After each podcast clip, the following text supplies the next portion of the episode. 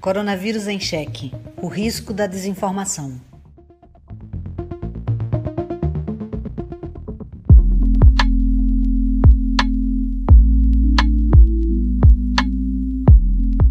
O Brasil ultrapassou a marca dos 100 mil mortos pelo novo coronavírus. 100 mil vidas perdidas em menos de cinco meses, sendo que um terço dessas mortes aconteceu somente nos últimos 30 dias. A indústria da desinformação tem atuado para tentar contestar esse número, disseminando fake news que sugerem que está havendo uma hipernotificação dos casos da Covid-19. Ao mesmo tempo, autoridades continuam minimizando a gravidade da pandemia e o debate sobre saúde foi tomado pela disputa política. Sem liderança e sem transparência, sem informações precisas e atualizadas, fornecidas por especialistas em saúde pública, estamos ainda mais vulneráveis à desinformação e a doença continua fora de controle aqui no país. Eu sou Cecília Almeida e este é o Coronavírus em Cheque, um podcast que discute o ecossistema de desinformação em torno da pandemia. Neste episódio, vamos conversar sobre a transmissão do coronavírus por aerossóis, sobre a politização da Covid-19 e sobre como as fake news podem impactar as eleições municipais deste ano.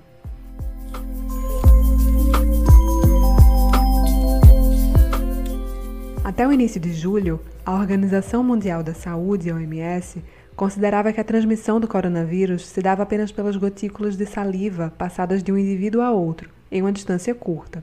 Só que cada vez mais estudos têm demonstrado a possibilidade de contaminação por aerossóis, que são microgotículas expelidas por uma pessoa contaminada e que podem ficar em suspensão no ar por várias horas. Para a bióloga Mariana Guinter, professora da Universidade de Pernambuco, essa evidência coloca em xeque as medidas de retorno das atividades em locais fechados, como escolas e restaurantes, além de mostrar os riscos da utilização do transporte público. Mariana Guinter explica. Um grupo de 239 cientistas de 32 países assinou conjuntamente um documento solicitando à Organização Mundial da Saúde que considere esse tipo de transmissão da Covid por aerossóis e imponha medidas adicionais de contenção do vírus, como maximizar a ventilação natural, e utilizar mecanismos de filtragem, exaustão e esterilização do ar em locais fechados. Além disso, é preciso limitar o número de pessoas que ocupam um determinado local ao mesmo tempo, principalmente no que se refere aos transportes públicos, e o uso de máscaras deve ser obrigatório em toda e qualquer situação. As novas evidências de transmissão do novo coronavírus através dos aerossóis também obrigam os profissionais de saúde a um reforço na proteção, como o uso de máscaras que filtrem até micropartículas, como as N95. Infelizmente, o que temos observado em muitas cidades brasileiras são bares e restaurantes cheios, academias funcionando, igrejas repletas de fiéis e uma grande pressão para a reabertura das escolas. Ao mesmo tempo em que contabilizamos mais de 3 milhões de casos e mais de 100 mil vidas perdidas em nosso país. Ao passarmos pelas ruas, temos a impressão de que a pandemia acabou, dada a normalidade com que as pessoas estão levando suas vidas. Isso é muito assustador. Infelizmente, agindo dessa forma e sem uma orientação sanitária adequada dos órgãos oficiais, sofreremos ainda muitas perdas por muito tempo. A OMS reconheceu formalmente o risco de transmissão do novo coronavírus pelo ar. As novas informações são importantes para entender a melhor forma de prevenir a infecção e limitar a propagação do vírus.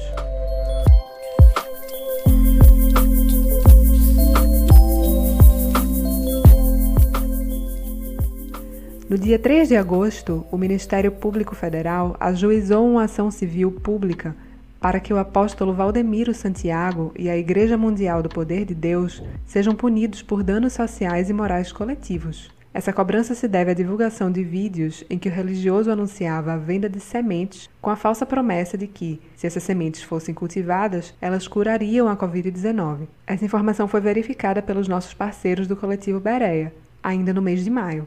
E a editora-geral do coletivo, Magali Cunha, comentou o caso. O apóstolo chegou a citar o caso de um fiel que havia sido curado usando as sementes que poderiam ser adquiridas a até mil reais cada. Em maio passado, o coletivo Berea recebeu de leitores a solicitação de checagem e verificou a veracidade dos vídeos em matéria intitulada É verdade que o apóstolo Valdemiro Santiago oferece semente que cura a Covid-19. O Ministério Público declara que o líder da Igreja Mundial do Poder de Deus cometeu prática abusiva da liberdade religiosa ao colocar em risco a saúde pública e induzir fiéis a comprarem um produto sem nenhuma eficácia comprovada. O Ministério da Saúde também responderá à ação, porque removeu do seu site uma mensagem de alerta contra os anúncios enganosos da Igreja Mundial. A publicação havia sido feita após pedido do Ministério Público, mas ficou no ar durante poucos dias, foi removida sem explicações e não voltou mais à página do Ministério da Saúde. O Ministério Público pede ainda que seja estabelecido ao Ministério da Saúde o dever de identificar quem foi a autoridade que determinou a remoção da mensagem. Por fim, a ação inclui uma ordem judicial dirigida a Google Brasil, responsável pelo YouTube, onde foram postados os vídeos da igreja. Os procuradores pedem que a empresa seja obrigada a preservar a íntegra dos vídeos, já removidos da plataforma, também a pedido do Ministério Público ainda em junho, e que forneça os dados cadastrais do usuário que publicou os vídeos. Além das fraudes e anúncios enganosos de cura, a desinformação em torno da pandemia vem sendo cada vez mais utilizada para defender interesses políticos. Um levantamento do nosso colaborador Ivo Henrique Dantas, da Universidade Federal de Pernambuco, analisou 79 desmentidos publicados no mês de julho pelas iniciativas de checagem de fatos Agência Lupa e Projeto Comprova. O pesquisador comentou os principais achados desse estudo. Mesmo tendo como um dos principais assuntos a disputa política entre governadores, prefeitos e o presidente Jair Bolsonaro, o mês de julho pode ser considerado ímpar em seu contexto. Ao longo desse período, o noticiário e as redes se concentraram no debate acerca dos resultados positivos dos exames do presidente da República. De um lado, a discussão sobre a veracidade do resultado. De outro, discursos quase que diários do presidente sobre o uso da hidroxicloroquina em seu tratamento. Apesar de não ter comprovação científica e ter perdido força em grande parte dos países, a cloroquina foi o grande destaque das informações analisadas pelas agências em julho. Some-se a isso ainda o início da última fase de testes de vacinas no Brasil e atingimos a marca de 48% dos desmentidos se referindo a soluções para a pandemia da Covid-19. Chama ainda a atenção o baixo percentual de informações analisadas sobre o número de casos no país. Ao longo dos meses anteriores, o questionamento da quantidade de mortes mantinha relevância como um dos principais temas das fakes, cenário que não se repetiu em julho, com apenas 8% das informações checadas dizendo respeito ao número de casos.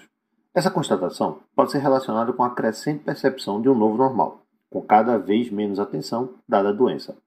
Já o isolamento social, que foi o principal tópico das primeiras semanas da pandemia, com debate sobre o isolamento dos grupos de risco, fechamento do comércio e lockdowns em diversas cidades, praticamente sumiu do debate público, atingindo pelo segundo mês seguido apenas 3% das informações checadas. À medida que os estados flexibilizam a economia, a indústria da desinformação muda seu foco para outros temas, principalmente as vacinas e o retorno da cloroquina. Esse balanço do pesquisador Ivo Henrique Dantas está disponível na íntegra lá no nosso site, o radiopaulofreire.fpe.br na seção Coronavírus em Cheque. Como vimos, a cloroquina, medicamento que não tem nenhuma eficácia comprovada contra a Covid-19, foi o destaque das fake news desmentidas em julho. E ela contou com a ajuda de um garoto propaganda de peso, o presidente Jair Bolsonaro. Nossa colaboradora Ivana Festini, professora do programa de pós-graduação em comunicação da UFPE, tem observado o perfil do presidente no Facebook desde o início da pandemia e ela alerta para o quanto a desinformação vem sustentando a politização da doença, no que se refere à defesa da cloroquina e à disputa política entre presidentes e governadores. Embora acuse os adversários de politizar o combate ao novo coronavírus, o presidente Jair Bolsonaro tornou-se ele mesmo o principal responsável pelas disputas com objetivo eleitoral em torno da pandemia. A live que o presidente faz toda quinta-feira no Facebook é o principal palanque. Não podia ter melhor exemplo disso do que a transmissão da quinta-feira, 6 de agosto, ao lado do ministro interino da Saúde, o general Eduardo Pazuello. Com o Brasil na marca dos 100 mil mortos pela Covid-19, o capitão e o general se juntaram para fazer propaganda da hidroxicloroquina, medicamento incluído nos protocolos do Ministério da Saúde sem comprovação científica da eficácia e a despeito dos graves efeitos colaterais.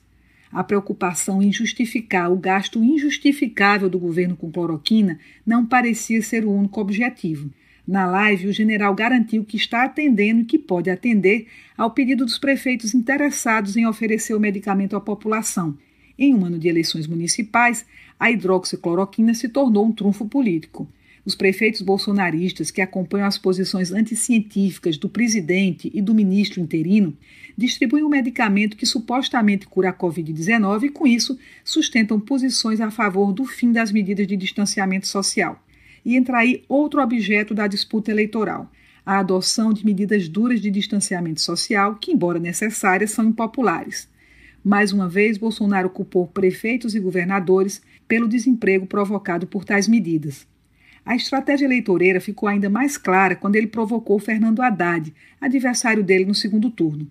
Bolsonaro sugeriu que se o petista tivesse ganho as eleições, estaria apoiando o feche tudo e fique em casa, assumindo uma postura contrária à dele, que sempre se opôs às medidas de distanciamento social.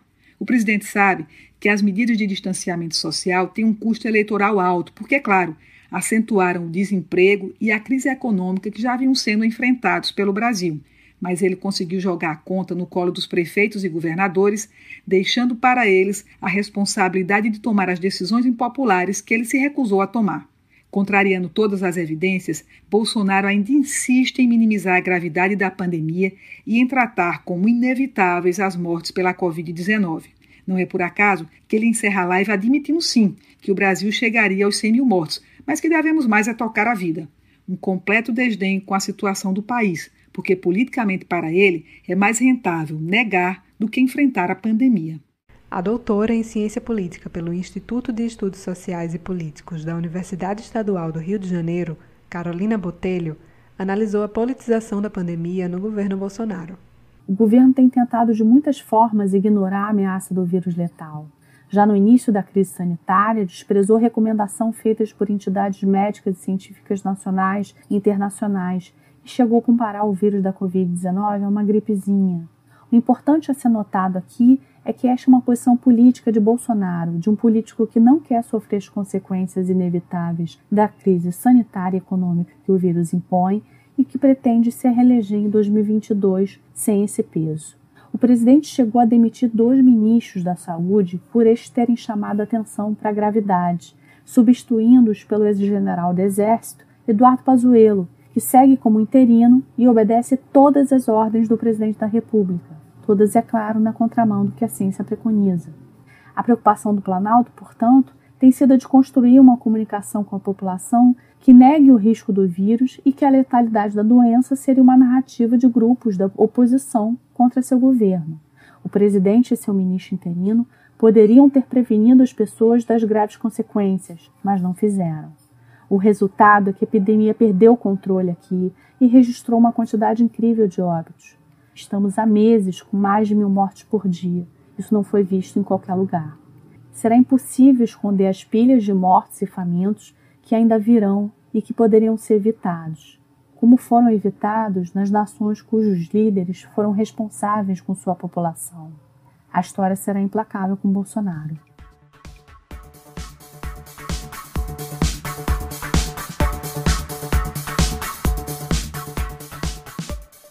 A politização da pandemia da Covid-19 deu lugar a inúmeras fake news que atrapalharam o enfrentamento ao novo coronavírus e devem influenciar as próximas eleições. O cientista político Sérgio Ferraz avaliou o risco à democracia trazido pela indústria da desinformação. Boato e mentiras, as fake news, sempre existiram.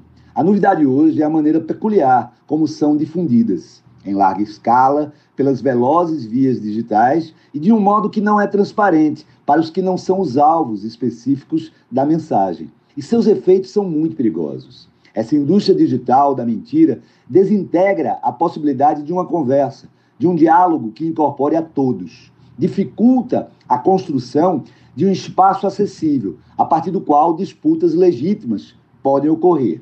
Se deixadas sem controle ou punição, podem significar o fim da possibilidade de uma única realidade compartilhada por todos os cidadãos. Uma campanha eleitoral se aproxima. Grupos de zap de gente interessada em desinformar vão fabricar fake news distintas para públicos diferentes, falsidades customizadas para ludibriar melhor. Diferentes parcelas do eleitorado correm o risco de viver em campanhas diferentes, sem relação umas com as outras sem que se saiba o que é verdade ou mentira, uma vez que o que alguns grupos recebem, outros não têm o menor conhecimento. Ninguém assina, ninguém é responsabilizado. As estratégias de impulsionamento de conteúdo, que podem disparar mentiras para centenas de milhares de celulares num piscar de olhos, buscam produzir realidades com muitas aspas, enganosas e fraudulentas. O propósito é fragmentar o debate, impedir a real discussão. Fique atento. Não se deixe manipular por bandidos que se escondem atrás de um algoritmo.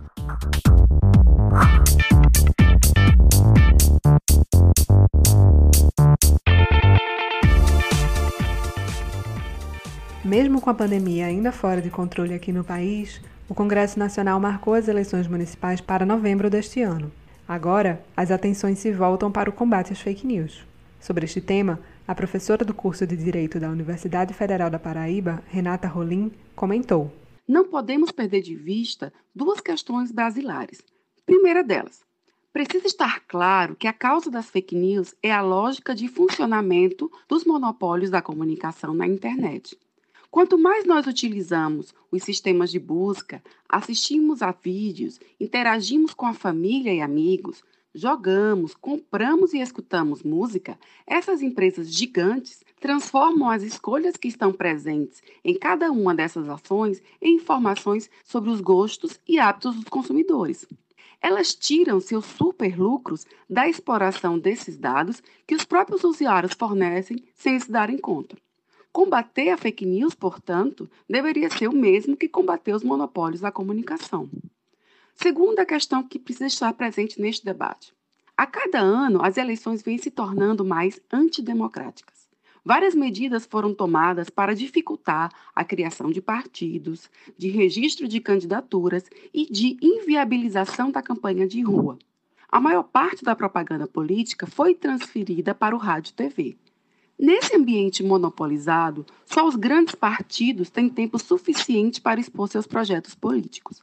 Por isso mesmo, as forças progressistas transferiram para a internet suas estratégias de mobilização popular. Essas forças pensam que podem controlar a extrema-direita ao criar normas mais restritivas para o uso político da internet.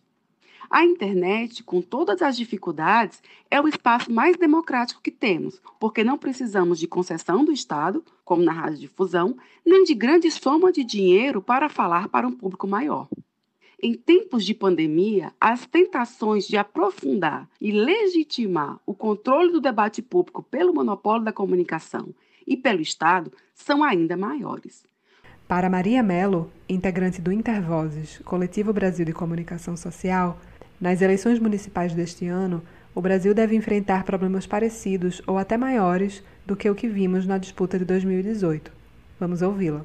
A pandemia do novo coronavírus vai restringir muito a possibilidade de realização de campanhas presenciais, e isso provavelmente vai aumentar a força das campanhas na internet. Com isso, o risco de aumento da circulação de informações consideradas falsas certamente se amplia, né? Algumas medidas foram tomadas pelas grandes plataformas digitais, que são os principais meios de disseminação da desinformação, né? e pela Justiça Eleitoral. Mas a gente sabe que não há solução simples e muito menos imediata para resolver um problema tão complexo como esse. Né? Na Coalizão Direitos na Rede, que é uma rede de organizações em defesa da internet livre, a gente tem elaborado propostas que vão ser apresentadas para a Justiça Eleitoral como, por exemplo, avançar na identificação e na punição das empresas que disparam mensagens em massa a partir dos sistemas automatizados, é, ou seja, estabelecer um processo efetivo de investigação do que a gente chama de fábricas de desinformação, né? Para os ministérios públicos estaduais, a gente também tem proposto fazer formação para que os operadores do sistema de justiça utilizem a legislação que já existe para minimizar esse problema e para as plataformas garantir que elas deem ao TSE visibilidade nas publicações que têm grande alcance, que citem os candidatos, as coligações e os partidos, para que o tribunal analise a necessidade de oferta de direito de resposta ou sugira restrições ao alcance de determinados conteúdos. Uma outra medida importante para as plataformas envolve tornar transparentes os critérios que elas usam é, para os algoritmos que privilegiam determinados conteúdos, em detrimento de outros. Estamos chegando perto do fim de mais um Coronavírus em Cheque. Mas antes disso, como reza a tradição, eu vou comentar o conteúdo mais esquisito que a gente monitorou durante a semana. Qual terá sido? Dá para acreditar? E se o assunto dessa edição quase inteira do podcast foi a politização da pandemia, de certa forma o fake bizarro da semana também tem a ver com isso. No dia 10 de agosto, a atriz Camila Pitanga divulgou por meio das suas redes sociais que ela e a filha Antônia testaram positivo para malária, após suspeita de que estariam com Covid-19. Por conta disso, o nome de Camila Pitanga se tornou um dos assuntos mais comentados no Twitter no dia seguinte, 11 de agosto. E essa revelação provocou o surgimento de teorias da conspiração que se espalharam com força nas redes sociais. Só no Facebook, as postagens desinformativas chegaram a mais de 4.500 compartilhamentos, segundo o levantamento do Aos Fatos. E de acordo com essas mensagens, a atriz teria falsificado o diagnóstico de malária para esconder que na verdade está com Covid-19. As publicações afirmam que a artista não poderia ter contraído malária porque estava no Leblon, bairro do Rio de Janeiro, em pleno inverno, o que não seria consistente com a contaminação por malária. E qual seria o motivo dessa artimanha por parte da atriz? Criar um álibi para se medicar com cloroquina, substância que por acaso é recomendada para o tratamento da malária. Peraí, então a própria Camila Pitanga veio a público, coisa que ela não precisava fazer, para anunciar que está com a doença que ela não tem, só para ter uma desculpa para usar um remédio sem nenhuma eficácia comprovada no tratamento da doença que ela realmente tem? É isso mesmo? Bem, não. Aos fatos, a agência Lupa e o site boatos.org todos constataram que a acusação é falsa. A atriz Camila Pitanga apresentou os exames que demonstram a presença do parasita da malária no Instagram e os documentos tiveram sua veracidade comprovada pelo Laboratório de Malária do SUSEM de São Paulo, onde foram emitidos. Além disso, não é verdade que Pitanga estava no Rio de Janeiro quando contraiu a doença. A atriz e a filha estavam num sítio que fica em São Sebastião, no litoral de São Paulo, onde foram registrados seis casos de malária entre 2018 e 2020. Você encontra o link para os desmentidos dessa história lá no nosso site, radiopaulofreire.fpe.br, na seção Coronavírus em Cheque. Dá para acreditar? Uma das ações mais importantes no combate à desinformação é a alfabetização midiática. Cada vez mais a gente precisa aprender a ler e interpretar de maneira crítica o conteúdo que a gente recebe pelas redes sociais. A professora de linguística Diana Luz Pessoa de Barros, da Universidade Presbiteriana Mackenzie e da Universidade de São Paulo, deixou algumas orientações que podem te ajudar a desmascarar fake news. Dois grupos de procedimentos podem e devem ser usados para desmascaramento da mentira nas redes sociais. Apontar os diálogos que o texto mantém com outros textos, examinar a organização do texto e observar os mecanismos que nele indicam contradições, incoerências, rupturas. Em relação aos diálogos, podemos exemplificar com um vídeo em que Jorge Gustavo químico autodidata diz que o álcool gel não mata o coronavírus e propõe em seu lugar o vinagre, usando argumentos aparentemente científicos. Quando colocamos esse texto para dialogar com os textos da química, verificamos que os estudiosos da área desmentem o que é dito sobre o álcool gel e afirmam que o vinagre não mata o vírus. Em relação ao segundo procedimento, o de exame da organização interna, na segunda parte do mesmo vídeo, há uma mudança de tema. Quando o narrador do vídeo diz que o álcool gel não deve ser usado para não dar lucro para a Rede Globo e os jornais. Essa fuga do tema causa estranheza no vídeo e mostra seu caráter mentiroso.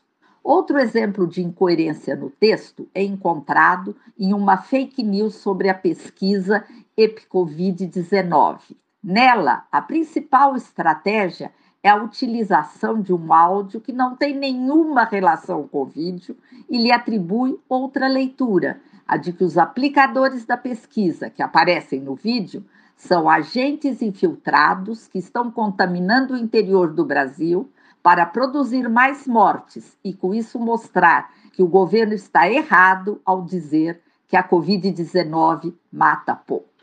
Essas estratégias de ruptura do texto, de argumentação viciosa, de descompasso entre a legenda e a imagem, ou de imposição de leitura a partir da legenda, juntamente com os diálogos com outros textos, permitem que desmascaremos a mentira. Tá terminando o Coronavírus em Cheque e eu queria avisar que este é o nosso penúltimo podcast.